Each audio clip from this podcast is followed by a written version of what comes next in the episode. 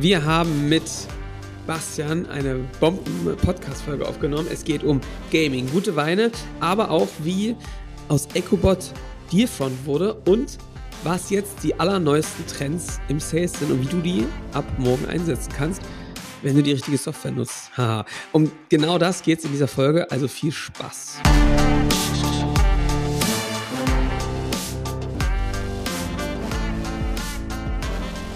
Willkommen zum Scaling Champions Podcast. Konkrete Tipps und Werkzeuge für die Skalierung deines IT-Unternehmens.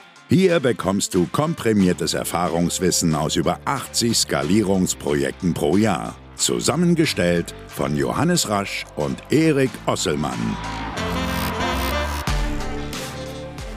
Und damit auch von uns ein herzliches Willkommen zum Scaling Champions Podcast. Wieder mit Gast. Ich darf heute Bastian Kawig begrüßen und Johannes natürlich auch.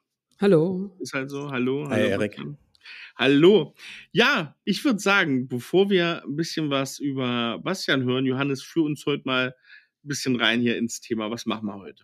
Ja, wir haben heute äh, glücklicherweise den Bastian zu Gast. Ähm, und äh, Bastian, ähm, wir hatten mit der jetzt Dealfront früher EchoBot äh, ganz groß ähm, gemacht und der eine oder andere hat es auch hier schon im Podcast gehört. Ähm, und wir haben ähm, schon sehr viele Kontaktpunkte mit EchoBot gehabt und äh, es ist einfach ein, echt eine coole Geschichte, die ihr so hingelegt habt. Und Uns gibt es ja auch schon eine Weile.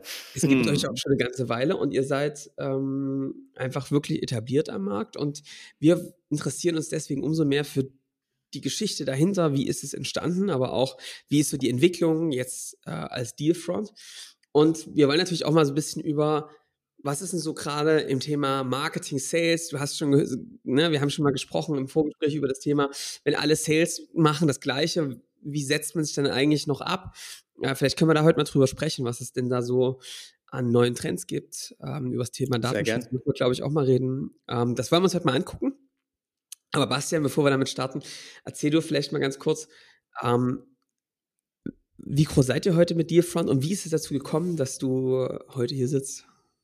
Eine kleine Wie Frage es dazu zu gekommen ist. ähm, also die, die ganz kurze, der ganz kurze Background zu mir persönlich. Also ich bin jetzt seit ähm, über 20 Jahren, man glaubt es nicht, im Internetgeschäft aktiv. Ähm, bin jetzt 39, habe damals mit 16 angefangen, eine Gaming-Firma äh, aufzumachen. Ähm, ein Internetportal, Portable Gaming hieß das, ähm, gestartet und dann bin da ins Unternehmertum reingestolpert. Ähm, mit, äh, durch meine Liebe zu Computerspielen oder Mhm. Videospielen in dem Fall. Und eben dann auch über Community Building Mitstreiter gefunden, die mir geholfen haben, das äh, groß zu machen. Während der Schule und dem Studium diese Firma dann ähm, ja, also, oder mit sechs, sieben Portalen einer sehr großen Reichweite aufgebaut und später haben wir das an Freenet verkauft. Bin dann auf die B2B-Seite gewechselt durch einen Mentor von mir, den Rainer Kölmel. Manch einer kennt den vielleicht über den Innovationspreis IT. Es war eine Zeit lang, ähm, ja, so in den 2010er Jahren bis 2016 so der größte ähm, Wachstumspreis äh, für IT- und Softwareunternehmen, ähm, der, den wir auch auf der CeBIT verliehen haben. Und ich habe in dem Unternehmen im Huber Verlag damals die Pressebox aufgebaut. Also das ist vielleicht dem einen oder anderen auch ein Begriff, also Mhm. Presseportal zur Verbreitung von ähm, Mitteilungen. Pressemitteilungen. Und ähm, das ist ein B2B SaaS-Play gewesen, war es von Anfang an, zu einem Zeitpunkt, wo es eigentlich noch gar kein B2B SaaS in dem Sinne gab. ähm, oder zumindest nicht so viel. Und ähm, wir haben da schon eben so ein Subscription-Model gebaut und das äh, hochgebracht bis auf dreieinhalb. Mittlerweile sind es, glaube ich, über 5000 Firmenkunden, die das regelmäßig nutzen und das auch vor einiger Zeit an Private Equity-Unternehmen verkauft. Genau. Und weil die Firmen, die natürlich immer über sich berichten, ja, über Pressemitteilungen, auch gerne wissen wollen, was jetzt so im Netz über sie geschrieben wird, ähm, haben wir dann EchoBot gegründet. Also Echo wieder Widerhall, fängt das die Resonanz sozusagen im Internet ein, analysiert, was der Markt denkt, was Kunden denken. Ähm, damals ging Social Media gerade los, 2011 ähm, waren so die ersten wirklichen Reichweiten da zu messen und Firmen waren daran interessiert. Und dann haben wir das als Social Media Monitoring oder Web Media Monitoring gestartet und haben Also aber was denn später eigentlich aus der festgestellt, Idee heraus so zu hören, was passiert denn eigentlich da draußen am Markt über mich Also eigentlich um so Branding irgendwie messbar genau, zu machen. Genau, Reputationsmanagement. Public Relations. Ja, okay. Public Relations. Und ja. Äh, das war genauso dieser, dieser Wendepunkt dann, dass wir plötzlich gemerkt haben, hups, die Informationen, die da draußen im Internet rumgeistern, die sind eigentlich wesentlich wertvoller ähm, als jetzt diese reine Reputationskiste. Ähm, also wenn also jemand weiß, ich verkaufe, keine Ahnung, Gabelstapler, dann ist natürlich der Kunde, der eine Lagerhalle baut, absolut hochspannend. Ja? ja. Und den Kunden, der eine Lagerhalle zu, gerade baut, zu finden, darauf haben wir uns dann fokussiert. Das nennt sich heute Sales Intelligence ähm, und haben eben da ganz viel Technologie, Datenbanken, Kontaktdaten, Firmendaten aufgebaut, ähm, um eben das Ganze erfolgreich zu machen und sind damit dann eben mit diesem Pivot, nennt man das ja im Startup-Bereich,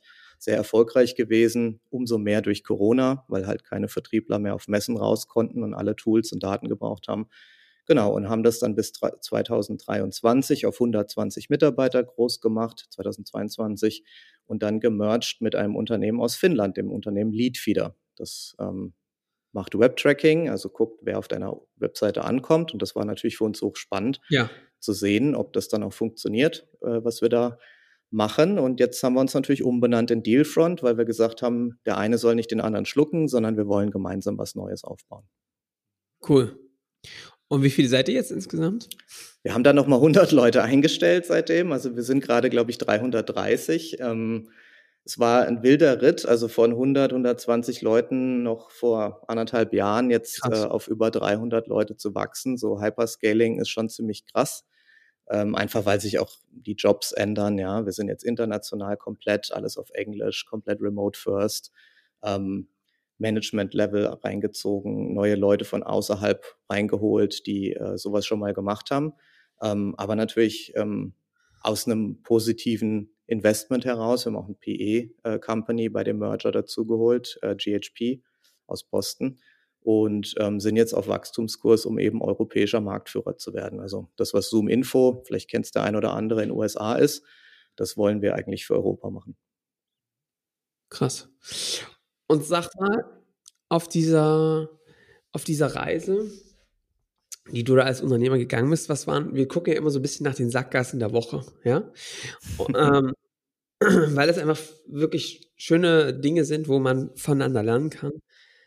Was waren denn so auf dieser Reise, vielleicht auch in den unterschiedlichen Stufen, so die größten Challenges oder so Momente, wo du gemerkt hast, boah, irgendwie, da bin ich mit dem Weltbild durch die Welt gerannt und dachte, so ist das, ja, und dann wurde ich durch die Welt da draußen eines Besseren belehrt. Ähm, was kannst du da mal vielleicht drauf zoomen? Was waren denn da so die Momente? Was hast du gelernt auf dieser Reise?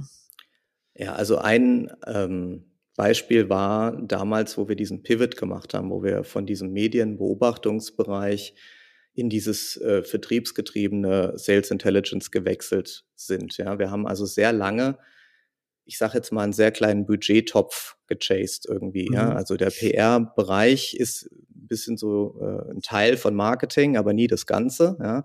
ja. Und schon nicht, schon gar nicht der Vertriebsbereich. Und da gibt's einfach immer sehr wenige Budgets oft. Und das wird auch ganz gerne gerade so ein Monitoring-Tool mal schnell gestrichen, wenn es irgendwie der Firma nicht so gut geht. Das heißt, du hast da, bist immer der Erste, der dran glauben muss ja. mit deinem Angebot.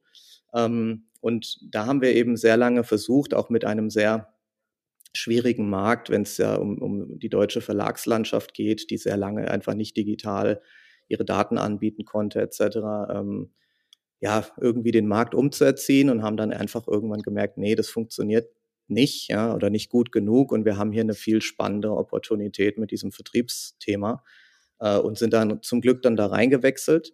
Ähm, aus heutiger Sicht wird man noch sagen, äh, früh, ja, weil wir waren da 2016 schon mit am Start. Da gab es gerade so die ersten Anläufe in den USA davon. Aber für uns war es halt eigentlich schon zwei Jahre zu spät. Wir hätten schon viel weiter sein können. Das war so das eine. Ähm, und vielleicht eine andere Sackgasse, die ich ganz viele ähm, Gründer in Deutschland vor allem machen oder reinlaufen sehe, ist ähm, das Problem der Internationalisierung. Ich sehe das deswegen ähm, so kritisch, weil wir jetzt direkt den Vergleich haben mit Leadfeeder. Die sind in Finnland gestartet, in Helsinki. Und da gibt es natürlich einen viel, viel kleineren Markt. Also allein die Sprache Finnisch spricht ja so gut wie niemand. Ja. ja also äh, ein paar Millionen Einwohner haben die ja nur. Ähm, und die müssen internationalisieren, die müssen alles von Anfang an auf Englisch denken, skalierbar aufstellen. Und wir in Deutschland, wir fühlen uns einfach sehr komfortabel immer, sehr lange und können sehr lange auch gut wachsen, ohne eben diesen internationalen Markt von Anfang an in den Fokus zu nehmen. Und ich glaube, das ist eine ganz große Sackgasse, wo dann viele sich gemütlich machen drin und sagen, das passt doch alles aber eben rechts und links die ganzen anderen Märkte außer Acht lassen. Und für uns ging das der Knoten echt wirklich erst mit dem Merger auf, weil das so ein Forcing Function ja. war, dass alle jetzt plötzlich Englisch reden müssen, weil die Mehrheit der Leute einfach kein Deutsch spricht. Ja. Und Bastian, was mich da interessiert, ist vielleicht bei den zwei Punkten, lass mal mal ganz kurz bei Internationalisierung bleiben es ist natürlich auch so, oder, dass je länger man diesen Weg gegangen ist in Deutsch, oder, desto stärker sind auch die Strukturen Unbedingt. so gewachsen. Ist wahrscheinlich, du hast wahrscheinlich wirklich so ein bisschen so einen Punkt, ne, dass du schon einfach viel Energie da rein investierst, dass es dann immer schwerer wird, oder? Je länger du den Weg schon gegangen bist, du. Wisst ihr, was auch ein Problem ist? Der, der kulturelle Unterschied. Mhm. Ähm, ich gebe dir mal ein Beispiel. Also wir in Deutschland, wir versuchen ja immer alles sehr, ich sag mal, formal korrekt und gut strukturiert und solide aufzusetzen. Und das ist auch super, aber es ist langsam. Ja? Und ähm, wir hatten jetzt im Rahmen des Mergers eine Situation, ähm, da wurde einfach zum Beispiel viel mit äh, Freiberuflern gearbeitet in Märkten, wo man kein Büro hat. Ja? Und wir haben damals überlegt, ah, wie gehen wir nach Frankreich, ja, wie gehen wir nach England, machen wir da ein Büro auf, wie sind da die Strukturen, haben uns da legal, juristisch beraten lassen, alles Mögliche, wo andere einfach gesagt haben, komm, wir stellen drei Freelancer ein ähm, und dann geht's los. Ja. ja. Und ähm, da wird auch zum Beispiel ein Kunde nur als, also schon als Kunde betrachtet, wenn du eine E-Mail und eine Kreditkarte hast, ja. Bei uns brauchst du dann eine Firmierung und eine Abrechnung und eine Rechnungsanschrift und eine Steuer-ID. Und wenn, wenn du das gar nicht in deinem Kopf hast, so, ja, vom Modell, dann kannst du einfach viel schneller Kunden gewinnen und dich erst, wenn der jetzt, was weiß ich, eine Rechnung braucht, ähm, irgendwie dann mit diesen Themen auseinandersetzen. Ja. Also einfach dieses, dieses pragmatische Loslaufen äh, trainiert man sich ab, wenn man da nicht aufpasst, oder? Naja, also die Frage ist, was ist, was ist richtig? Ne? Also ich glaube, der gesunde Mittelweg ist, ist, ist nicht falsch, aber ich sehe einfach, dass man aus diesem aus dieser deutschen Denke erstmal diese, diese Marktrestriktion hat, auch durch die Sprache, ähm, aber natürlich auch durch die Einstellung, durch die ja. Kultur, dass man einfach nicht so schnell unterwegs ist wie die Kollegen im Ausland. Ja. Sag mal, Bastian, du bist ja, wenn du das mal so vergleichst und dieses Pragmatische, was du da jetzt auch ähm, ähm, propagandierst und das, was, was auch, glaube ich, geil ist, um diese Geschwindigkeit zu bekommen. Du bist ja, so wie du da erzählt hast, so ein bisschen so ein Leidenschaftsunternehmer gewesen, ne? So mit 16 irgendwie gestartet, Gaming-Branche, dann IT-Innovationspreis, dann irgendwie PR. Das ist erstmal ganz konsequent und dann auf einmal so gesagt, jetzt geht's um harte Fakten, um Lead-Daten, um äh, Kundengewinn und sowas. Das ist ja, ich finde den Wandel vom 16-jährigen Bastian zum jetzigen Unternehmer ganz interessant und wie ihr da auch so einen Paradigmenwechsel bei EchoBot sozusagen hattet. Was ist denn da bei dir im Kopf passiert, dass du gesagt hast, naja, gut und schön und ne, jetzt für die PR hier irgendwas zu machen, ist ja ganz nett, aber es ist jetzt nicht kundenrelevant und hilft denen auch nicht und ist auch das Erste, was abgeschnitten wird, wo ich meinen unternehmerischen Weg auch nicht gehe. Was hat so bei dir diesen Unternehmergeist ausgelöst, wo du wirklich gesagt hast, nee, jetzt brauchst du hier harte Ergebnisse und kann trotzdem schön sein, ne? Aber es muss auch, wir können nicht in Schönheit sterben, sage ich mal, ne? das ist sehr schön formuliert tatsächlich. Also ich gebe dir zwei Anekdoten, ähm, die ich jetzt ausgelassen habe. Man erzählt natürlich die Highlights, aber ich habe auch manch Projekt versucht, äh, was nicht geklappt hat. Und eines davon war beispielsweise ähm, mobileadvertising.com. Das war eine Handywerbefirma.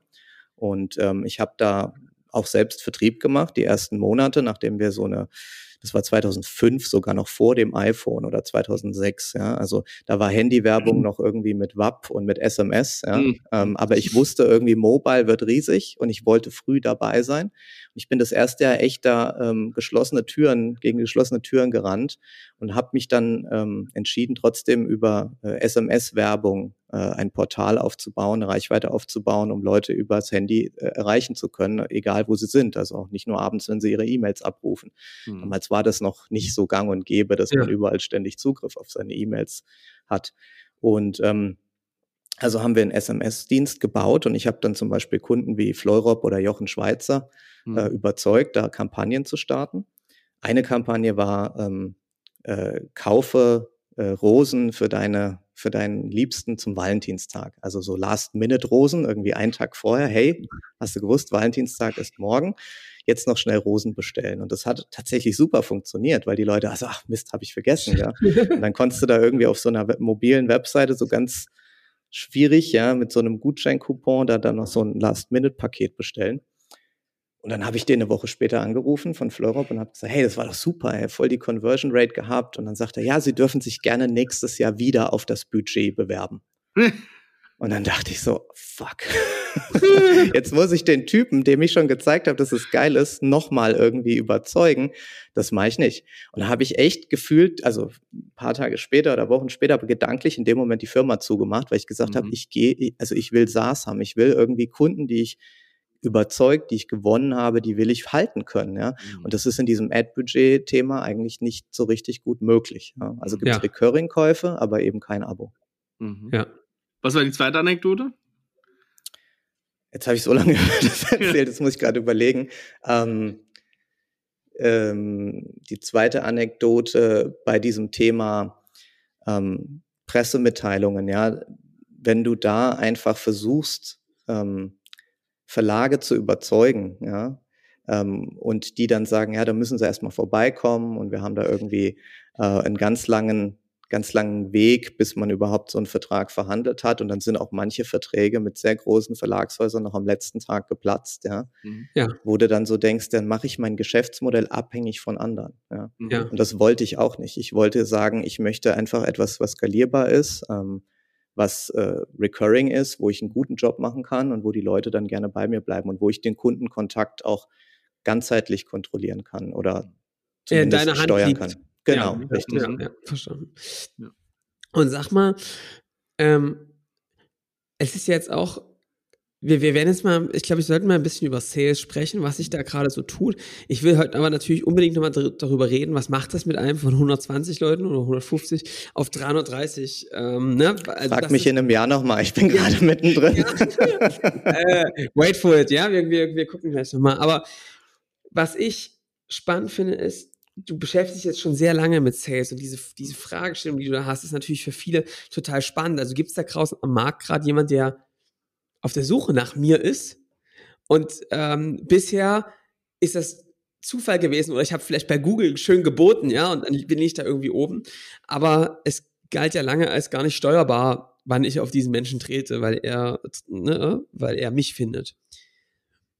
Wie siehst du das gerade am Markt? Was entsteht da gerade? Wie ist gerade der neueste Trend beim Thema Sales? Also ich denke, ähm, wenn man sich mal, wenn man es mal von vorne an schaut, dann ist Google oder Google Ads in dem Fall natürlich das geilste Geschäftsmodell, das jemals erfunden wurde. Ja. Nicht nur, weil es riesig ist, sondern weil es wie das Orakel von Delphi sozusagen dir die Antwort auf all deine Fragen präsentiert. Ja. Das war ja das Promise von Google und natürlich kannst du dann die Leute in die richtige Richtung schubsen und dafür Geld nehmen. Ja? Mhm. Mal ganz und damit rudimentär ist das gesagt. Orakel von Delphi, oder? So ist es irgendwo, ja. Das, deswegen ja. ist es auch so spannend, was gerade ja. hier mit diesen LLMs und ChatGPT passiert, weil die natürlich Angst haben, dass dieser, dieser Antwortengeber in Zukunft nicht mehr die Suchergebnisliste von Google ist. Und da kannst du ja deine Recommendations, deine Ads injecten und dann damit Geld verdienen. Ähm, und warum funktioniert das? Weil es ein proven Demand ist. Ja? Mhm. Das bedeutet, wenn jemand nach Turnschuhen sucht, ist es sehr, sehr wahrscheinlich, dass er gerade Turnschuhe kaufen will.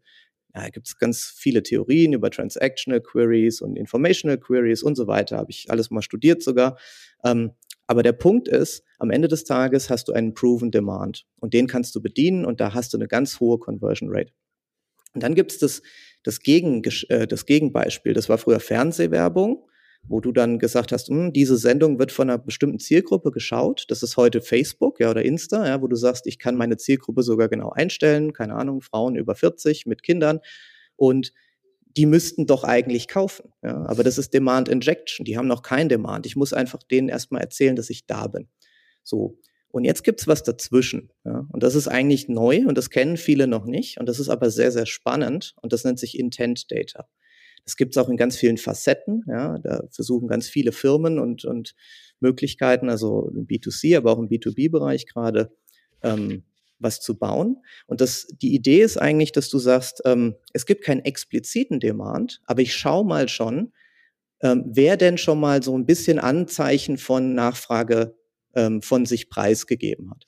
Und jetzt gibt's da drei verschiedene ähm, Tools oder Möglichkeiten gerade. Also es gibt den sogenannten First-Party-Demand. Ja, das ist so, äh, sorry, First-Party-Intent. Das ist so der beste. Ja, das ist das Beispiel. Du du stellst keine Ahnung Druckmaschinen her. Ja, so ganz nischiges ja. Produkt. Jemand kommt auf deine Webseite. Der hat noch kein Lead gemacht. Aber der ist nicht aus, ohne Grund auf deiner Webseite. Der ist da, weil er sich über Druckmaschinen mhm. informieren will. Ja? Das heißt, das, was wir zum Beispiel mit Leadfeeder machen, ist den zu uncovern, also zu wissen, welche IP gehört zu welcher Firma. Und dann kannst du schon mal den in deine Zielgruppenliste aufnehmen und den dann gut beraten. Auch wenn der nicht zu dir ein Outreach gemacht hat über ein Leadform oder sowas, ja. Und das ist aber so viel besser, weil du schon mal weißt, First Party Intent, der hat sich bestimmte, keine Ahnung, eine Maschine XY auf meiner Seite angeguckt. Du siehst ja genau, wo der rumgesurft ist. Also nicht die Einzelperson, das ist immer so ein bisschen das Problem, sondern die Firma. Du musst dann mhm. nochmal gucken, okay, wer in der Firma ist jetzt wahrscheinlich der Einkäufer für dieses Thema Druckmaschinen. Aber das und ist oft nicht so schwierig. Richtig, also du, du bist dann quasi präsent und der sagt, ach, das ist ja spannend, dass Sie gerade anrufen. Ich habe mich eh gerade über Sie informiert. Das ist so der Best Case. Der schlimmste Case ist so, ich war gerade auf Ihrer Seite, warum haben, rufen Sie mich jetzt an? So, ne? Das muss man ja. immer so ein bisschen geschickt steuern. Aber ähm, so von der Idee ist das natürlich, kann ja jeder erkennen, ja, warum das so gut funktioniert. Und je spezieller das Thema, umso besser natürlich. Deswegen ganz besonders ja. geeignet für B2B. Ähm, der Second, ähm, Second Party Intent ist so, wenn du so Daten von G2 oder so Vergleichsportalen einkaufst, OMR Reviews, ja, wenn die halt zum Beispiel sagen, guck mal, da gibt's Firmen, die haben dein Ding angeguckt. Das heißt, die wussten nicht, nicht so richtig, bist du der richtige Anbieter, aber die haben zumindest mal so ein Vergleichsportal schon angeschaut. Ja. Wenn das jetzt Idealo machen könnte für B2C, äh, mit Retargeting oder so, dann wäre das wahrscheinlich auch geil. Bestimmt machen sie es irgendwie auch, ja. Aber so von der Idee her, jemand, der jetzt, keine Ahnung, Waschmaschinen vergleicht und noch nicht sich für Bosch oder ähm, ja, Husqvarna oder was auch immer da entschieden hat, dann ähm, der ist natürlich trotzdem interessant, auch wenn er, wenn er äh, nicht genau diese spezifische Waschmaschine gegoogelt hat. Und ähm, das dritte ist eben dann der, der Third-Party-Intent. Und da gibt es so Tools oder Anbieter in den USA ganz viel, sowas wie Bombora oder Six Sense. Und was die machen, ist, die haben ein großes Netzwerk von äh, Nachrichten oder Fachartikeln, ja, wo die dann sagen, guck mal, die Firma Microsoft, da gibt es jetzt ganz viele Leute oder die Firma Airbnb oder wer auch immer, ähm, da haben gerade ganz viele sich so einen Security-Artikel angeschaut oder da, da gibt es ganz viele, die gerade auf so Security-Seiten rumsurfen irgendwas ist da im Busch, ja, irgendwas mit Security läuft da gerade in dem Laden. Wir müssen jetzt mal irgendwie unser Antivirus oder was auch immer da platzieren, ja. weil, weil sonst würden die sich nicht alle diese Artikel durchlesen. Und das, das ist so ein bisschen der Versuch des Brückenschlages von, wer ist meine Zielgruppe, hin zu, wer hat jetzt wirklich Bedarf. Und das, dieser Mittelweg, dieses Intent Data, das ist eigentlich ganz spannend. Ähm, und wenn du mir noch einen Satz dazu erlaubst, ist jetzt so ein bisschen eine Theorie von mir, aber das ist so das Wärmepumpenprinzip, nenne ich das. Ja? Mhm. Was bedeutet das? Also wenn du früher geheizt hast mit einer Elektroheizung, war das super ineffizient. Du hast also einen Brennstab gehabt und hast so die ganze Wärme selber erzeugen müssen, 100 Prozent mit dem Strom. Wer eine Wärmepumpe, beschäftigen sich ja viele damit, mal installiert hat oder überlegt hat, der ähm, weiß, da gibt es diesen Kopffaktor, also den Effizienzgrad. Und so ein, so ein Brennstab hat, keine Ahnung, 0,7, 0,8, was weiß ich. Also mit einem Kilowatt Energie, den du reinsteckst, machst du 0,7 Prozent Wärme, äh, 70 Prozent Wärme oder 0,7 Kilowatt Wärme. Ja. So. Und jetzt gibt's Wärmepumpen und die haben aber vier oder fünf oder sechs Kopf. Ja, also die machen vier, fünf, sechs Mal so viel Wärme. Aber warum ist das so? Weil die die Wärme nicht erzeugen. Ja, die nehmen die Wärme aus der Umgebungsluft, die schon da ist, ja, und verteilen die sozusagen in das System rein. Und das wird elektrisch gemacht, aber dadurch haben die einen hohen Wirkungsgrad. Und das ist dasselbe eigentlich, das klingt jetzt total abstrus, aber es ist eigentlich dasselbe wie bei diesem ganzen Intent Data.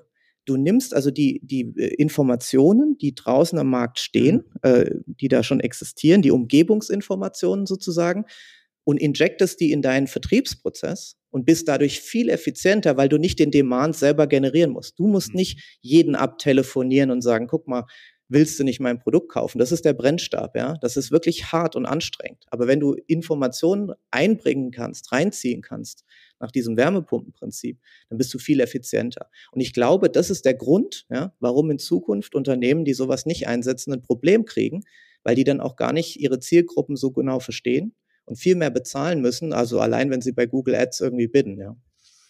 Ja. Und sag mal, Bastian, ähm, auf diesem Weg ist natürlich die, immer die große Frage, wie kommst du an diese Daten ran, oder? Also ich meine, die, hm. äh, ich glaube, das versuchen ganz, ganz viele. Ähm, und das hat natürlich auch ganz viel mit dem zu tun, was ihr tut.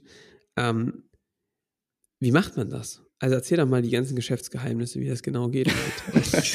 Moment, ich muss mal mein, meine, mein Legal Counsel fragen. Nein, wir haben ja also, NDA unterschrieben, das hört ja hier eh keiner. Also das hört keiner, okay. ja, na, na, dann ist ja kein Problem. Ja. Ähm, nee, also es ist tatsächlich so, dass ähm, Deutschland oder Europa als Ganzes einen echten Standortnachteil hat. Also nicht nur, weil wir keinen günstigen Industriestrom haben, sondern auch, weil wir halt mit diesen Datenschutzgesetzen gerade im digitalen Marketing oder auch im Vertrieb extrem viele Hürden aufbauen. Ich sage nicht, dass es falsch ist, ja, aber ich sage, dass diese, diese Konsequenzen, die da ähm, vielleicht unintendiert passieren, dass man einfach nicht mehr so einfach und frei sein Geschäft äh, aufbauen kann, einfach auch einen Wettbewerbsnachteil von uns in Europa ähm, und in Deutschland im Speziellen darstellen gegenüber Amis oder internationalen Unternehmen, die da nicht so stark drauf auf achten müssen. Und ich gebe dir konkrete Beispiele, äh, um deine Frage zu beantworten, wo kommen die Daten her? Also bei uns, bei EchoBot oder jetzt bei Dealfront, ähm, basieren wir alle Datenmodelle auf öffentlich verfügbaren Informationen. Ja? Da gibt es Kontakte aus dem Handelsregister, da gibt es Kontakte von der Firmenwebseite, Ansprechpartner von Pressemitteilungen, Ansprechpartner in öffentlichen Jobpostings. Ähm, wir können dann zum Beispiel auch E-Mail-Adressen äh, ja, ich sag mal, erraten. Also wenn du zum Beispiel ein Pattern kennst, Vorname.nachname domain.de, dann kannst du auch diesen E-Mail-Server pingen und manche davon sagen dir dann auch tatsächlich, ja, den gibt's. Ja. Das ist auch öffentliche Information, ist ein bisschen trickreicher, nicht so direkt auf einem Link irgendwie online, aber es ist trotzdem öffentlich eine Information. Und die Daten versuchen wir zu aggregieren und darüber ähm, die bestmögliche Datenbank aufzubauen. So, Jetzt kommen da Anbieter ähm, wie in den USA Zoom Info oder Apollo oder Lusha, hat vielleicht der eine oder andere schon mal gehört. Und was machen die? Ja, die bauen sich eine Community auf. Ähm, das heißt, sie nehmen ihr Produkt und geben es entweder gratis zum Testen oder ganz günstig raus. Und sobald du das aber installierst und dein E-Mail-Konto damit verknüpfst, saugen die halt wie früher Facebook einfach mal dein Adressbuch raus oder lesen deine E-Mail-Signaturen aus. Und das Problem damit ist einfach, dass die jetzt nicht nur deine Kontaktdaten in ihre Plattform reinsaugen, sondern auch alle die, mit denen du Kontakt hattest. Ja? Weil wenn der Erik jetzt dem Johannes eine E-Mail schreibt und der Johannes installiert Lusha oder Apollo oder whatever, ja, dann wird also diese Konversation die schneiden die natürlich ab, aber wenn da unten eine Signatur drin ist, nehmen die diesen Signaturblock, zerlegen den und laden den in die Datenbank hoch.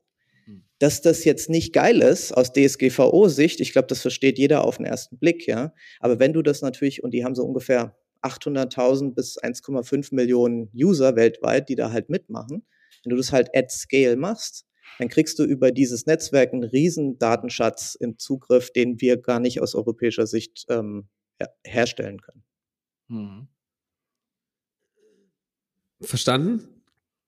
Ich verstehe auch, dass du sagst, ich sage nicht, dass es schlecht ist, aber es ist nicht hilfreich. ähm, was mich interessiert ist, noch spezi oder noch anspruchsvoller stelle ich mir ja vor, wie du jetzt an ähm, Demand kommst. Also gerade, also wenn das jetzt gerade so ganz große Accounts sind, ne, wie eine Microsoft und so, ist für mich halt echt so die Frage, äh, gehen wir noch ein bisschen tiefer in die Theorie rein, also oder in die Praxis, was, wie zur Hölle kriegt man denn draußen am Markt mit, wer auf der Suche nach diesen Informationen ist? Also wenn du jetzt nicht ein Netzwerk an Artikeln hast, ne? Ich stelle mir das also schon äh, echt äh, anspruchsvoll. Also stelle ich mir anspruchsvoll vor, das als Scale zu machen. Genau, also gerade auch deswegen, weil ja die Channels immer mehr crowded werden. Also man ja. hat das so ein bisschen gesehen im Bereich Content Marketing. Ja, irgendwann, äh, weiß nicht, 2017 hat mal HubSpot so einen riesen Run gehabt, wo sie gesagt haben, der Outbound-Funnel ist tot, wir machen jetzt alle Inbound, mhm. ja. Genau. Dann haben tonnenweise Leute unendlich viel Content zu ihren Themen erstellt und gehofft, dass sie dann irgendwie in drei Monaten bei Google in den ersten drei Plätzen gerankt sind mit ihrem Fachcontent. Und heute ist es LinkedIn, ja. Heute ist es der LinkedIn-Stream. Der Unterschied ist, dass bei LinkedIn hast du eine Aktualität, das heißt, du musst ständig neues Zeug posten, damit du immer wieder oben bist, damit du immer wieder wahrgenommen bist. Und ähm, Das ist aber, um diesen Demand zu erzeugen, wie du schon richtig gesagt hast, das ist natürlich super schwer. Ja. Also wir haben 120 ähm, Leute im Revenue-Bereich mittlerweile, die wir beschäftigen, davon mit Quota wahrscheinlich 60 oder 80, ja, also die wirklich echt Sales machen. Und ich kann dir sagen, du kennst ein paar Leute, den Marvin, Michael, ja. die Caro ja. und so, die machen das mega, ja, über, über Social Media. Aber es gibt auch ungefähr 40 andere, die machen das nicht, ja, weil sie sagen, das ist nicht mein Weg. Ich bin nicht derjenige, der da rausgeht und mich äh, von meinem Frühstück erzählt und wie das jetzt sich mit, äh, ja. mit Social Media und, und Sales, was das damit zu tun hat. So. Ähm, und, und für die Leute musst du ja skalierbar auch Modelle finden, wie die erfolgreich ja. sein können im Vertrieb. Das heißt, als, als Unternehmen bist du eigentlich gezwungen, diese ganze Klaviatur an Marketing ähm, zu spielen, einfach um diesen Scalable Demand, gerade auch in neuen Ländern, die du, wo deine Marke noch nicht bekannt ist, aufzuziehen. Das heißt, eigentlich machen alle alles, ja. Und die Leute, die besonders gut sind in bestimmten Dingen wie LinkedIn, die kriegen dann halt proportional mehr äh, Dinge von, von diesen Channels und andere kriegen sie dann zum Beispiel von, wer war auf meiner Webseite? Und dann hast du ein SDR-Team vorgeschaltet, die checken dann, okay, nicht nur welche Firma hat uns besucht, sondern mit wem kann ich da auch reden.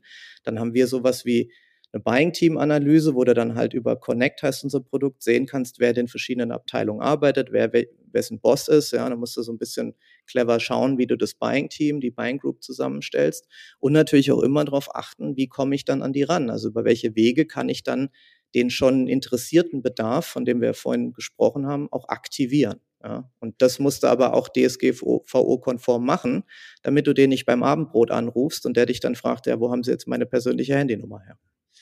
Gerne sagst du dann, geben Sie mir mal Ihre Frau mit, der habe ich ja auch schon. ja, das ist genau die richtige Antwort darauf. Ähm, aber Bastian, das heißt ja eigentlich, ähm, das, was wir hier, deswegen das Wärmepumpenprinzip leuchtet damit immer mehr ein. Du nutzt schon die Taktiken, die sich bewährt haben, auch ein Outreach zu machen. Also das heißt, es ist jetzt nicht weg, das Zeug. Ich denke, das ist was, was mich immer sehr, sehr stört, dass immer alle denken, weil jetzt der neue Trend kommt, fliegt alles andere, ist mhm. alles hinfällig.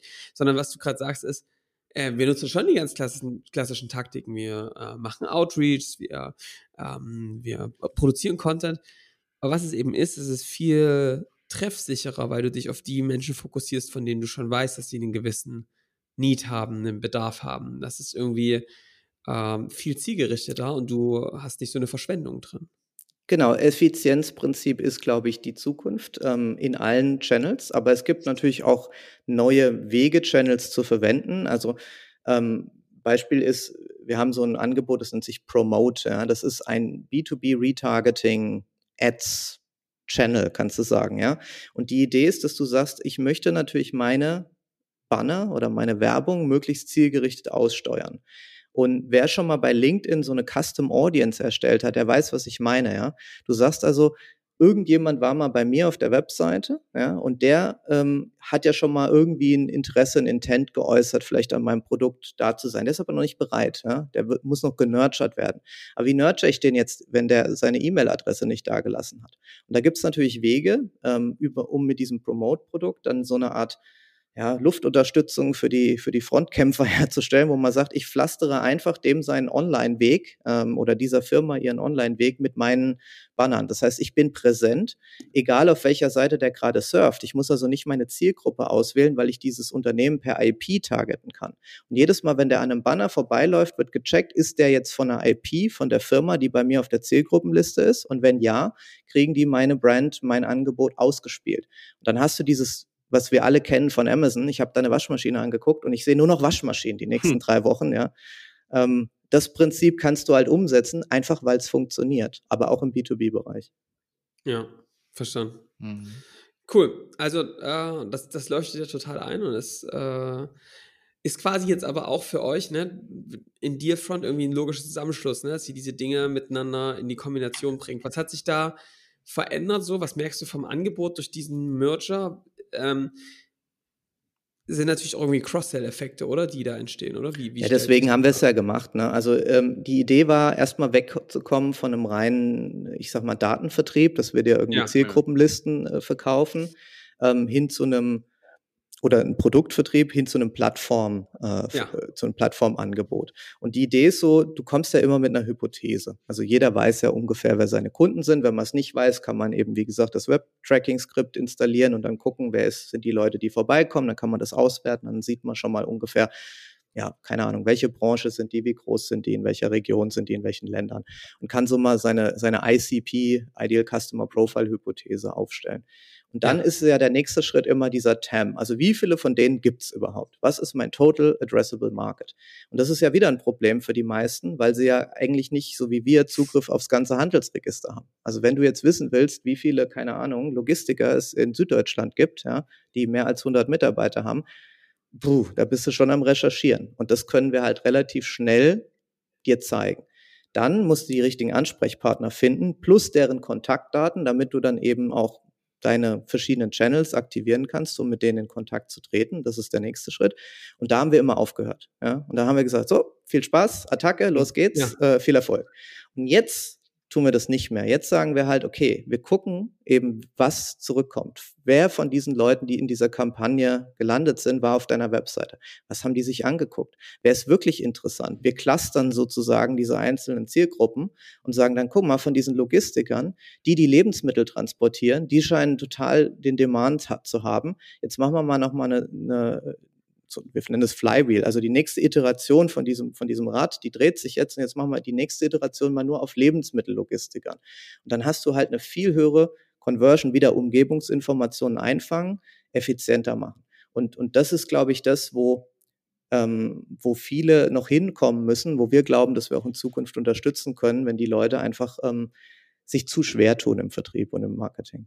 Mhm. Cool echt stark, ähm, geile Reise und es ist natürlich äh, spannend, wie das weitergeht. Ich, wir haben ja, ich habe es ja vorhin schon mal angeteasert, was mich total interessiert ist. Ähm, was hat sich da jetzt getan? Also mich würde einerseits das Thema, ich weiß, wir äh, jetzt gerade berichten wir so ein bisschen live von der Front, ja, ähm, und ich bin auf alles andere gespannt, äh, keine Prognosen, aber ich, ähm, mich würde schon interessieren, das Thema Internationalisierung ähm, was hast du für dich jetzt schon für Erkenntnisse gesammelt, für Best Practices? Ähm, du hast gerade schon ein bisschen vorhin über Freelancer gesprochen. Wie gehst du das Thema an? Was hast du gelernt in den letzten Wochen, Monaten? Ja, also erstmal ist Internationalisierung sehr schwierig. Ja? Ähm, nicht nur, weil man die sprachliche Situation hat, die rechtliche Situation, ähm, weil man den Markt ja erstmal auch nicht kennt. Man hat ja eine sehr eingeschränkte Perspektive. Ähm, ich gebe dir mal so ein paar ähm, Erfahrungswerte, die ich gesammelt habe. Also wir sind ja mit einem Unternehmen aus Finnland, Leadfeeder, ge gemerged. Und das ist ein nordisches Unternehmen. Und abgesehen davon, dass das die nettesten Leute der Welt sind, gefühlt, die Finnen, also ähm, ähm, und es total Spaß macht, ist es schon auch so, dass äh, gerade die nordischen Länder sehr digital affin sind. Ja, da mhm. sprechen muss man gucken, was die Google mal, was die Verteilung äh, von dem von der English Proficiency äh, in den europäischen Ländern ist. Also da ist, sind die nordischen Länder ganz vorne, die sprechen ohne Probleme fast alle Englisch und die Südleu südeuropäischen Länder, so Spanien, Italien, tun sich da echt schwer mit. Ja, auch Frankreich, die ja so eine starke Sprache haben, gefühlt für sich, ähm, tun sich da sehr schwer. Das heißt, es ist zum Beispiel sehr viel einfacher, ja, mit einem englischen Angebot, Produkt, Webseite, in den nordischen Ländern, aber auch in Benelux zum Beispiel Erfolg zu haben, weil das einfach sehr gut funktioniert. Wenn du damit nach Frankreich, Italien, Spanien gehen willst, da wirst du keinen Erfolg haben, weil die einfach mhm. ungern Englisch sprechen und die fühlen sich dann als Kunde auch unsicher. Ja? Und dann mhm. sprechen sie das Gespräch lieber ab, als sich die Blöße zu geben, da jetzt nicht gut mit dir reden zu können. Also es ah, sind ja, so ganz urmenschliche Instinkte wie jetzt ja. äh, Scham oder so, die aber doch schon eine Rolle spielen. Deswegen musst du da also viel stärker lokalisieren. Als Beispiel. Ja. Ähm, genau, vielleicht das andere, was ich schon gesagt habe, ist dieses Thema der Formalität. Ja? Also in Deutschland brauchst du ein schönes A4 PDF mit Angebot und Footer und Header ähm, und irgendwie noch einen Preis und dann geht es in die Einkaufsabteilung und kriegt eine Bestellnummer und ja, das, das lieben wir ja, so dieses, dieses Prozedere.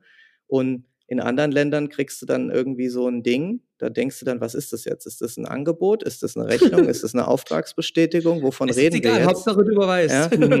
genau, da steht dann irgendwie ein PayPal-Bezahllink oder ein Stripe-Bezahllink ja. drauf und sobald du das halt machst, dann, ja, ist doch klar, sie haben ja bezahlt, sind ja jetzt Kunde. Ne? Ja. Und, also, und das ist aber trotzdem cool, weil das, weil das einfach ähm, es so le viel leichter macht, ja, irgendwie ins Geschäft zu kommen manchmal. Bastian, mich würde mal interessieren, ja. zu der ersten Frage nochmal oder zu der ersten Beantwortung äh, zu, den, zu den Fragen von Johannes. Auf welcher Reise seid ihr denn dann jetzt in der International Internationalisierung unterwegs? Also ist es bei euch jetzt ein klarer Fokus auf die mehr nördlichen Länder, auf ähm, England, USA, Island, auf sowas zum Beispiel? Oder sagt ihr, okay, wir gucken uns das mal an und nehmen die südlichen Länder auf Dauer auch mit, was vielleicht trotzdem interessante Digitalmärkte sind, äh, der Zukunft zum Beispiel, wo ihr trotzdem rangeht, aber damit anderer Konsequenz oder mit anderen Optionen? Also das Branding von Dealfront sieht man ja auch auf der äh, Homepage äh, dealfront.com ist ganz klar the way to win deals in Europe. Das heißt, wir haben Europa ja, als Fokuspunkt ausgerufen. Wir glauben nicht, dass wir in den USA, die da sehr viel weiter sind, wo es auch sehr viele Player sind, ähm, kosteneffizient Marktanteile gewinnen können. Da fehlen uns auch viele der Daten, weil es da zum Beispiel keine Handelsregister gibt in den USA. Da gibt es nur so State Register. Ähm, aber in Europa wollen wir auf jeden Fall äh, Marktführer werden. Wir sind es schon in, im Dachraum. Wir sind es durch unseren Foothold mit Leadfeeder auch in den Nordics, also gerade in Schweden und Finnland. Ähm, wir sind gerade aktiv dabei, zum Beispiel den Benelux-Raum äh, zu erobern und da aufzubauen. Wir hatten vorher schon UK gemacht. Ähm, wir haben Frankreich angefangen, haben es aber noch nicht äh, durchgezogen, sage ich mal. Aber wir haben gerade zum Beispiel sechs Standorte in, in ganz Europa, noch einen in den USA. Ähm, und ähm, ja, sind eben da dabei, auch zum Beispiel amerikanischen Unternehmen zu helfen, nach Europa zu expandieren, weil für die ist das ja immer alles eins. Ja. Das ist Europa ja. und da gibt es irgendwie links Paris und oben London und irgendwo in der Mitte ist Berlin. Und ähm, aber das muss man denen halt nahebringen, wie verkaufe ich denn tatsächlich in diesen divergenten Märkten. Aber du würdest schon sagen, also geht ihr da sequenziell vor? Oder wenn, wenn, du jetzt jemanden hast, würdest du sagen, ey, schieß los und schmeiß alles an die Wand und guck, wo es kleben bleibt? Oder würdest du schon, würdest du schon mit einem gewissen Fokus sequenziell vorgehen in den einzelnen Ländern und erstmal so gewisse äh, Marktführerschaft anpeilen? Also du startest natürlich mit Englisch, einfach weil das jeder ja. kann, ja. Und dann war, ist es meistens logisch, nach UK zu gehen, wobei da auch sehr viele Amis eben schon sehr stark aktiv sind, weil das immer das, das Tor zu Europa ist für sie. Ja. Ähm, deswegen gerade so Nordics ist ein sehr guter Testing Ground, weil du damit recht wenig Aufwand, wenig Lokalisierung, wenige äh, finnisch sprechende Vertriebsmitarbeiter, wobei die natürlich schon ein Vorteil sind, aber ähm, kriegst du auch mit Englischen ja, schon gute Deals hin. Äh, wenn du PLG machst, also Product-Led Growth, kannst du natürlich auch viel mehr in anderen Ländern starten. Dann brauchst du eigentlich nur Support oder CS-Reps, die dann eben äh, die Kundengespräche oder die Kunden onboarden. Ähm, so, und alles weitere machst du natürlich nach Effizienz. Also wir haben zum Beispiel nach GDP geschaut, also Gross Domestic Product. Was sind die größten Volkswirtschaften in Europa? Wo lohnt es ja. sich? Und dann fängst du halt zum Beispiel nicht mit Osteuropa an. Es sei denn, du hast ja. jetzt eine bestimmte Nische, wo du sagst, da gibt's halt zum Beispiel, weiß ich über eine Beteiligung von mir, ähm, dass da sehr viele Fleischproduzenten sind. Hätte ich gar nicht gedacht, ja. aber scheinbar in Polen und so ist Arbeitskraft günstiger und da machen das ganz viele. Also wenn du sowas hast, gehst du vielleicht eben dahin, wo die Kunden sind. Ja, verstanden. Und sag mal, auf dem wilden Ritt bei auf 300 Leute, ähm, was ist anders? Jetzt sind wir doch bei der Frage wieder. Ja, genau, ich, ich genau. dachte, ich könnte ich sie dodgen. Ich will, ich will, zumindest, ich weiß, ich natürlich, ich merke das natürlich auch, aber ich, mich würde schon interessieren, ähm, welche Unterschiede es gibt und welche Gemeinsamkeiten. Was geht weg und was bleibt? Jetzt es in der aktuellen Situation. Es ist ein ganz anderes Unternehmen. Und die Tatsache alleine ist schon auch echt schwierig, auch gerade für viele Kollegen, ja, dass ähm, mit, mitzugehen. Ja? Also wir haben natürlich schon so ein familiäres Umfeld gehabt. EchoBot ja. war immer lokal hier in Karlsruhe, wir waren alle im Office. Gut, nach Covid ja, war es dann schon so, wir haben dann schon stark auf Remote umgestellt ähm, und haben das auch schon ein paar Jahre erfolgreich gemacht und haben auch nie zurückgestellt. Also der, der remote arbeiten will, 100 Prozent kann das bis heute tun. Ähm, aber es ist natürlich schon auch so, du hast dann eine neue Sprache und du hast dann Leute, die sich zum Beispiel sehr gut ausdrücken können und einen tollen Job machen, die jetzt Probleme haben, ja, in der Sprache äh, die Präsenz in einem Meeting zu zeigen oder ihren Punkt rüberzubringen, weil sie einfach das auf Englisch, weil das viel schwieriger ist. Und ähm, das heißt, du musst erstmal Angebote schaffen, auch dass die Leute eben da reinwachsen können und die Leute ja. auch einfach mitnehmen. Ähm, und das fängt mit Kleinigkeiten wie Sprachlern-Apps an und geht eben darüber, dass man dann aktives Coaching macht, bis hin zu Exposure, wo man sagt, hey, pass mal auf, auch wenn ich jetzt nicht perfekt irgendwie spreche, hier ist mal, sind mal meine Gedanken, dass man da einfach auf gegenseitiges Verständnis hofft. Ähm, und das funktioniert eigentlich sehr gut. Was für mich oder gerade nach oben hin als Gründer, Geschäftsführer sehr anders ist, ist eben dieses, äh, diese Distanz zum operativen Tagesgeschäft. Und ich bin auch, muss mich auch dessen schuldig bekennen, dass ich da oft immer noch so wie vor einem Jahr auch stärker aktiv eingreife. Und ähm, für mich hat sich jetzt eigentlich so gezeigt, dass wenn irgendwas nicht läuft, ja, und es gibt ja viele Dinge, die irgendwo immer mal nicht laufen, dann ist es für mich mittlerweile eigentlich nicht mehr der Punkt, dass ich das Problem löse, ja, sondern ich sage, Mist, das System ist gefailt. Ja. Ich muss irgendwie ein ja. System schaffen, damit das nicht mehr passiert. Und das hat ganz viel damit zu tun, Organisationsstrukturen, Prozesse, aber auch Leute zu finden, die das in dieser. Größenordnung können. Also es ist schon ganz was anderes, gerade als Geschäftsführer. Auch Führungskräfte, oder? So auszubilden, dass sie nicht wie du, aber irgendwie in eurem Sinne äh, verantwortungsvoll agieren. Ne? Ich glaube, das ist auch, also wenn ich das jetzt so sehe in den Unternehmen, also auch schon bei uns, bei einer ganz kleinen Größe, ist doch wirklich der entscheidende Punkt, damit Systeme gut funktionieren, dass du Leute hast, die da verantwortungsvoll mit umgehen und da nicht äh, anfangen zu fliegen. Ja. und äh, die Dinge nicht mehr sehen, ne? Und sehen wollen. Also was wir zum Beispiel gemacht haben, und da bin ich auch sehr dankbar, dass das ähm, alle unserer Manager eigentlich positiv wahrgenommen haben, ist, wir haben gesagt, passt auf, Jungs, alle, wie wir da sitzen und Mädels, äh, alle, wie wir da sitzen, wir haben noch nie ein Unternehmen in der Größe, in der Skalierung international geführt. Ja, wir können eigentlich nur was dabei lernen und unabhängig wie das jetzt läuft, äh, wir werden alle schlauer sein und unsere CVs werden alle besser sein in zwei Jahren. Auf ja. jeden Fall dürfen wir das jetzt machen und das ist ein Geschenk. Ja, also immer ja. konstruktiv drangehen, aber ich hole auch Leute dazu, die das schon mal gemacht haben. Und wir haben ja. äh, ein C-Level eingezogen und haben auch echt externe Leute aktiv geheadhuntet und dazu geholt, die diesen nächsten Schritt schon mal gegangen sind, einfach damit wir alle lernen können von dieser Idee. Und auch wenn ich Gründer, Geschäftsführer nach wie vor bin, ja, ich lerne genauso jeden Tag von diesen neuen Leuten, die wir reingeholt haben, wie man sowas sinnvoll aufbaut, wie die Manager, die jetzt in diese Struktur reinreporten. Also wir haben wirklich ja. eine Ebene eingezogen, auch mit Unterstützung vom Investor, weil wir geglaubt haben, dass ähm, es einfach so viel wertvoller ist, wenn du das schon mal gemacht hast. Ja. An welchen, also an welchen Stellen hast du dann diese Konsequenz gesehen, dass du dann von extern wirklich reingeholt hast? Was sind so die Hauptsäulen, wo du gesagt hast, das ist cool, wenn das ein, jemand ist, der den Schritt schon mal gegangen ist in einem anderen Unternehmen? Also zum Beispiel im, im Bereich ähm, Engineering, Data, Tech haben wir das nicht gemacht, ja, mhm. weil wir da sehr, ähm, ich sage nicht proprietär, aber weil wir da sehr weit sind und, und mhm. sehr hohe Confidence haben, dass wir da die führende Technologie haben. Ähm, wir haben es zum Beispiel im Vertriebsbereich gemacht. Mhm. Ja. Also Michael, den ihr ja kennt, der reportet jetzt an Kevin, den CRO. Und der mhm. macht das halt globally und hat das vorher schon gemacht, war auch mal bei Zoom Info, was ganz hilfreich ist, wenn man da so ein bisschen den Insight vom, ja. vom großen Gorilla mitnehmen kann. Mhm. Ähm, und äh, auch im Produktbereich haben wir einen neuen VP eingestellt oder im Bereich Upselling, wo wir jetzt bislang ähm, jetzt, ich sag mal, semi-erfolgreich waren. Also wir haben das schon gut gemacht, aber wir haben natürlich jetzt ein ganz viel breiteres Portfolio durch diesen Merger an Angeboten und auch diese Story, dieses Flywheel, diese, diese Plattform zu verkaufen und zu erklären. Ähm, was ich jetzt versucht habe vorhin, das musste natürlich auch dem Kunden erstmal beibringen. Und mhm. ähm, ja da redest du halt nicht mehr von 10.000 Euro oder 15.000 im Jahr, sondern mal von 50 oder 100.000 Euro. Und du glaubst nicht, wie viele Leute dann erstmal schlucken und sagen, oh, kann ich dem jetzt ein Angebot über 100.000 Euro schicken? Das ist so viel mhm. Geld, ja. Also, und da brauchst du halt jemand, der sagt, hey, guck mal, das ist irgendwie, was weiß ich, Siemens oder so. Die haben wie viel Milliarden Bilanzsumme? Jetzt mach ja. dich mal locker, so nach dem Motto. Und das ist ganz normal. Aber wenn du das nie gesehen hast, dann ist es natürlich sehr schwer. Und das war eine, einer der Aspekte, den ich halt täglich beobachte, wo es hilft. Es ist ja auch, ne, man heißt die Front und äh, beschäftigt sich mit Sales und dann ist es natürlich auch, die Fall ist eine andere, wenn das dein, ne, dein, dein Schwimmbecken ist, irgendwie Sales und Deals und so weiter, und du musst dann überzeugen, ne? Das ist natürlich ein anderer Anspruch, mit dem du dann auch zu Kunden gehst, ne? Absolut. Und auch die Marke, weil du es gerade ansprichst, war ich echt überrascht. Also wir haben ja wirklich viel gemacht, ja, um die Leute darauf vorzubereiten.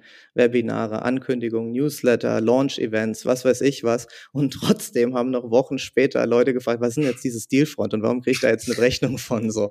Also da sieht ja. man mal, wie stark Marke ist. Also EchoBot kennt halt jeder. Ähm, aber Leadfeeder kennt halt international, kennen halt noch mehr Leute, ja. Mhm. Und dann ist jetzt die Frage, was machst du damit? Und jetzt kannst du sagen, gut, der eine isst den anderen auf, ja, und dann hast du aber sowas, was eine Assoziation hat. Also EchoBot hatte ja noch sogar die Medienbeobachtungsassoziation vom Anfang. Ja. Und wir haben ja auch immer noch Kunden bis heute, die das Produkt, das gibt's ja noch, auch noch nutzen mhm. und auch happy damit sind. Ja. Aber der Punkt ist natürlich, wir wollten was schaffen, was eben eine neue Identität hat. Und da, dafür haben wir eben Dealfront gestartet. Und da muss man, also, also auch das lerne ich jetzt hier gerade in dem Podcast, auch auf dem Level, wo man ja eigentlich schon den Weg gegangen ist, ne, so eine Marke aufzubauen, viel Effort reingesteckt hat, viel, viele Wochen, Jahre da reingesteckt hat, einen Schritt zurückzugehen und zu sagen, für eine größere Idee, ne, ist, nehmen wir natürlich auch in Kauf, dass es jetzt mal ein bisschen weniger bekannter wird und wir mehr Aufwand haben in der Erklärung, um dann einfach auf den nächsten Level gemeinsam zu kommen, ne, was ja auch echt Mut braucht. Danke, ja. Das, ist, das ja. tut das, ja. Aber wenn du ja. nach äh, zu 100 Millionen Euro Umsatz kommen willst ähm, in dem Business, dann ähm, machst du das jetzt nicht alleine mit deutschem Mittelstand. Ne? Ja. Jetzt aber nochmal meine Frage zu Anfang, Bastian. Wenn man sowas macht, ne, was du ja auch gerade gesagt hast, du opferst, sage ich mal, einen Markennamen, der ist gut etabliert, du gehst weg von dem, was du eigentlich mal als Idee hattest. Was treibt dich so ganz persönlich an, dass du immer wieder diese Sachen machst, die so KO Darlings, ne, das ist so, das ist ja so ein Ding, das würde ich sagen, ist eine Unternehmerfähigkeit, die sehr, sehr gut ist. So auch die Sachen mal abzustoßen und einzustampfen, wo man eigentlich viel, viel Herzblut reingesteckt hat. Es kann aber auch halt der größte Hindernisgrund sein für Wachstum. Was treibt dich an, dass du das konsequent immer wieder machst? Also Erik, ich glaube, du brauchst so eine gesunde Unzufriedenheit mit dem Status quo. das ist für meine Mitarbeiter anstrengend, weil ich halt immer am rumkritteln bin. So, ich, mhm. ich für mich reicht's halt nie. Mhm. Aber genau das ist so ein bisschen dieser Ansporn, der dann halt auch antreibt, immer wieder sich verbessern zu wollen. Und für mich ist es halt wie so ein Level-up. Ich habe ja mhm. gesagt, ich bin so ein Computerspieler und äh, mhm. bei Computerspielen kennt man das ja, also kommst immer ein neues Level. Ja? Und dann mhm. sind viele der Fähigkeiten oder Dinge, die du über das alte Level gelernt hast, einfach nicht mehr so relevant. Ja, du musst neue Fähigkeiten erlernen und äh, neue, neuen Lösungsweg suchen. Und so sehe ich das eigentlich. Und ich bin dankbar, dass ich halt äh, dieses Level spielen darf, dass wir es geschafft haben, in das neue Level zu kommen. Und ich bin auch dankbar für die Mitarbeiter und die Kollegen, die jeden Tag unterstützen, dass das erfolgreich ist. Wir nennen das hier die kultivierte Unzufriedenheit ja. in dem Podcast. Okay. äh, ähm, aber ja, verstehe ich, versteh ich sehr, verstehe, glaube ich, viele Unternehmer. Ja. Ich glaube, das ist auch der feine Unterschied, ob du es eben dich hinsetzt und es machst oder eben halt nicht. Ja. Richtig cool, Bastian. Also echt äh, jede Menge äh, coole Insights dabei, viel gelernt. Ich fand es echt ähm, schön, die Geschichte zu hören und auch was du über die Entwicklung im Sales gesagt hast, ähm, kann ich nur unterstreichen. Finde ich eine richtig coole Sache. Jetzt gilt es eigentlich noch zwei Fragen zu beantworten. Die eine stelle ich dir, die andere der Erik. Die erste, die ich dir stelle, ist, wenn du jetzt, du hast ja vorhin schon gesagt, über Europa, wie siehst du denn die Digitalbranche, Tech-Branche in Europa? Was wird das? weiß nicht, ob es ein Wunschkonzert ist, aber was solltest, was wird es denn für eine Rolle spielen aus deinen Augen, wenn wir uns jetzt alle hier auf dem Hosenboden setzen? Naja, also ich sag mal so, ähm, und das mag jetzt ein bisschen kritisch klingen, aber der Zug ist ja in vielen Bereichen schon ziemlich weit abgefahren, sei es jetzt Digitalisierung des Automobils oder jetzt äh, AI, ja, wo wir jetzt, gut, da gibt es jetzt viele gute Initiativen, zum Beispiel in Heilbronn wurde jetzt richtig Geld investiert, auch von der Schwarzgruppe in äh, das AI Founders Programm. Aber das sind natürlich Tropfen auf dem heißen Stein, wenn du dir anschaust, was da international gerade abgeht. Also ich bin da nicht so mega optimistisch, dass wir da jetzt den Anschluss verlieren, äh, den Anschluss behalten können. Das fängt ja schon damit an, dass äh, bei uns Digitalisierung vom Verkehrsministerium gemacht wird. Ja. Das ist so, wie wenn du irgendwie deine IT im Unternehmen an den Fuhrparkmanager äh, reporten lässt. So übertrieben, ja. Also ihr wisst, was ich meine. Ich glaube, es müsste einfach einen sehr viel höheren Stellenwert äh, bekommen, das ganze Thema in der Ausbildung, ähm, aber auch in dieser Anerkennung für die, für die unternehmerische Leistung. Wir sind ja mhm. doch schon sehr, ähm, ja, äh, zufrieden mit unserem Status quo und ich bin skeptisch, ob das ewig so bleiben wird. Aber Digitalisierung ist ein sehr gutes Geschäft, um da zu sein, einfach ähm, weil es da Wachstum gibt, unabhängig davon, wer jetzt das Schnellste hat, durch die Bank weg. Ähm, aber ich hoffe, dass wir da einfach gerade auch die richtigen Rahmenbedingungen schaffen und mehr Vorbilder, mehr Beispiele, mehr Erfolgsgeschichten einfach auch nach außen tragen. In Deutschland speziell. Yes, das ist unsere Aufgabe. Ja. Äh, Finde ich sehr, sehr gut. Sehr cool. Ja, ja ich, ich würde sagen, dass wir hier einen Bogen finden und so langsam abschließen. Ich bin total froh, weil aus dem Vorgespräch weiß ich, dass Bastian natürlich in Karlsruhe muss das so sein, auch mal hier wieder ein Weintrinker ist, ein konsequenter Weintrinker, äh, dass wir mal wieder was für die Liste haben, ne? Weil letzter Zeit war irgendwie so ein bisschen trocken. Ähm, erzähl mal, Bastian, was hast du denn für Tipps mal für uns? Du hast gesagt, du hast es versprochen, ein Wein, den man cool empfehlen kann, so zum Nachkaufen und so weiter. Und du hast so einen Wein noch, der, der zum Defeiern vielleicht ganz gut ist. Zumindest habt ihr den mal ausgetestet für sowas. Du hast es gesagt, Erik, genau. Also der, ich habe so eine App und ich habe jetzt mal nachgeguckt, das letzte Mal, als wir ähm, da unsere Investitionsrunde abgeschlossen haben, da haben wir ein Unico getrunken von Vega Sicilia. Ja. Oh, ja. Das ist natürlich schon was richtig Teures, aber so ja. zur Feier des Tages kann ich den sehr empfehlen, war richtig lecker. Ja. Und für so den täglichen Gebrauch, nenne ich es jetzt mal, kann ich einen Wein empfehlen, der ähm, hier aus der Pfalz kommt, ähm, lokal sozusagen, Lokalpatriotismus. Und das ist der gute Win-Win-Wein von dem Weingut Winning. Und ich finde, ah. das ist sehr treffend. Ähm, ja. Das ist nämlich ein Win-Win für alle Beteiligten. Sehr gut, ja. Äh, von, von Winning, ähm, äh, da, also auch ich hier schon oft empfohlen, ne? Bassermannsche Teilung. Ähm, haben wir auch immer im Regal stehen. Äh, die Sauvignon Plus, der äh, 500 und sowas, super von, von Winning. Und da erzähle ich euch ja gar nichts Neues. Nee, aber, nee, nee, nee, aber den Win kenne ich zum Beispiel noch selber okay. gar nicht. Also von daher. Und Vega Sicilia, natürlich hier auch Verbindung zu Hamburg. Hauptimporteur ist äh, Henrik Thoma, äh, Wein am Limit. Äh, immer noch von, seit Jahren sozusagen die Adresse für Vega Sicilia. Von daher äh, perfekt. Das können wir auf die Liste machen. Da wissen wir auch schon die Adresse. Äh, perfekt. perfekt. Super. Dann, ähm, Bastian, danke für deine Insights hier von vorne bis hinten. Mega interessant. Richtig viel drinne.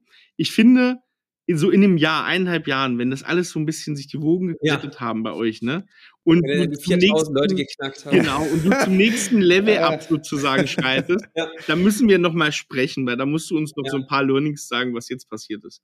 Ich bin mal gespannt, ob ich 4000 Leute, das, das ist nochmal eine andere Hausnummer. Ich freue mich, wenn ich es machen darf, wirklich. Aber jetzt bin ich gerade am Anfang dieses Levels, dieses Kapitels und es ist noch ein weiter Weg, aber es macht tierisch Spaß. Sehr gut, sehr gut. Sag mal, das interessiert mich tatsächlich noch. Wie bist du gaming-mäßig sozusagen äh, sozialisiert? Das ist, interessiert mich tatsächlich nochmal. ähm, also natürlich äh, Gamer bei Heart, ja. Also ganz viel so Nintendo und äh, PlayStation, äh, viel Mobile Games. Ähm, und jetzt bin ich aber gerade eher äh, wieder zurück in meine Kindheit, weil ich habe einen Fünfjährigen und äh, noch äh, ein kleines Baby noch zusätzlich. Und jetzt fängt gerade so die, die Phase an, ähm, mit Pokémon zum Beispiel. Also jetzt geht's wieder, geht's wieder von vorne los. Also macht richtig Spaß gerade. Ja, ja, sehr gut. Das kann man dann wieder neu aufleben lassen. Sehr cool. Bastian, danke dir ähm, für den Rest hier. Gerne abonnieren. Ähm, ihr findet natürlich auch äh, bestimmt bei LinkedIn, wer mal noch eine Frage an Bastian hat, da findet ihr Bastian natürlich auch. Ansonsten ähm, bewertet uns gerne, schaltet nächste Woche wieder ein. Bis dahin, macht's gut. Ciao. Ciao. Ciao, ciao.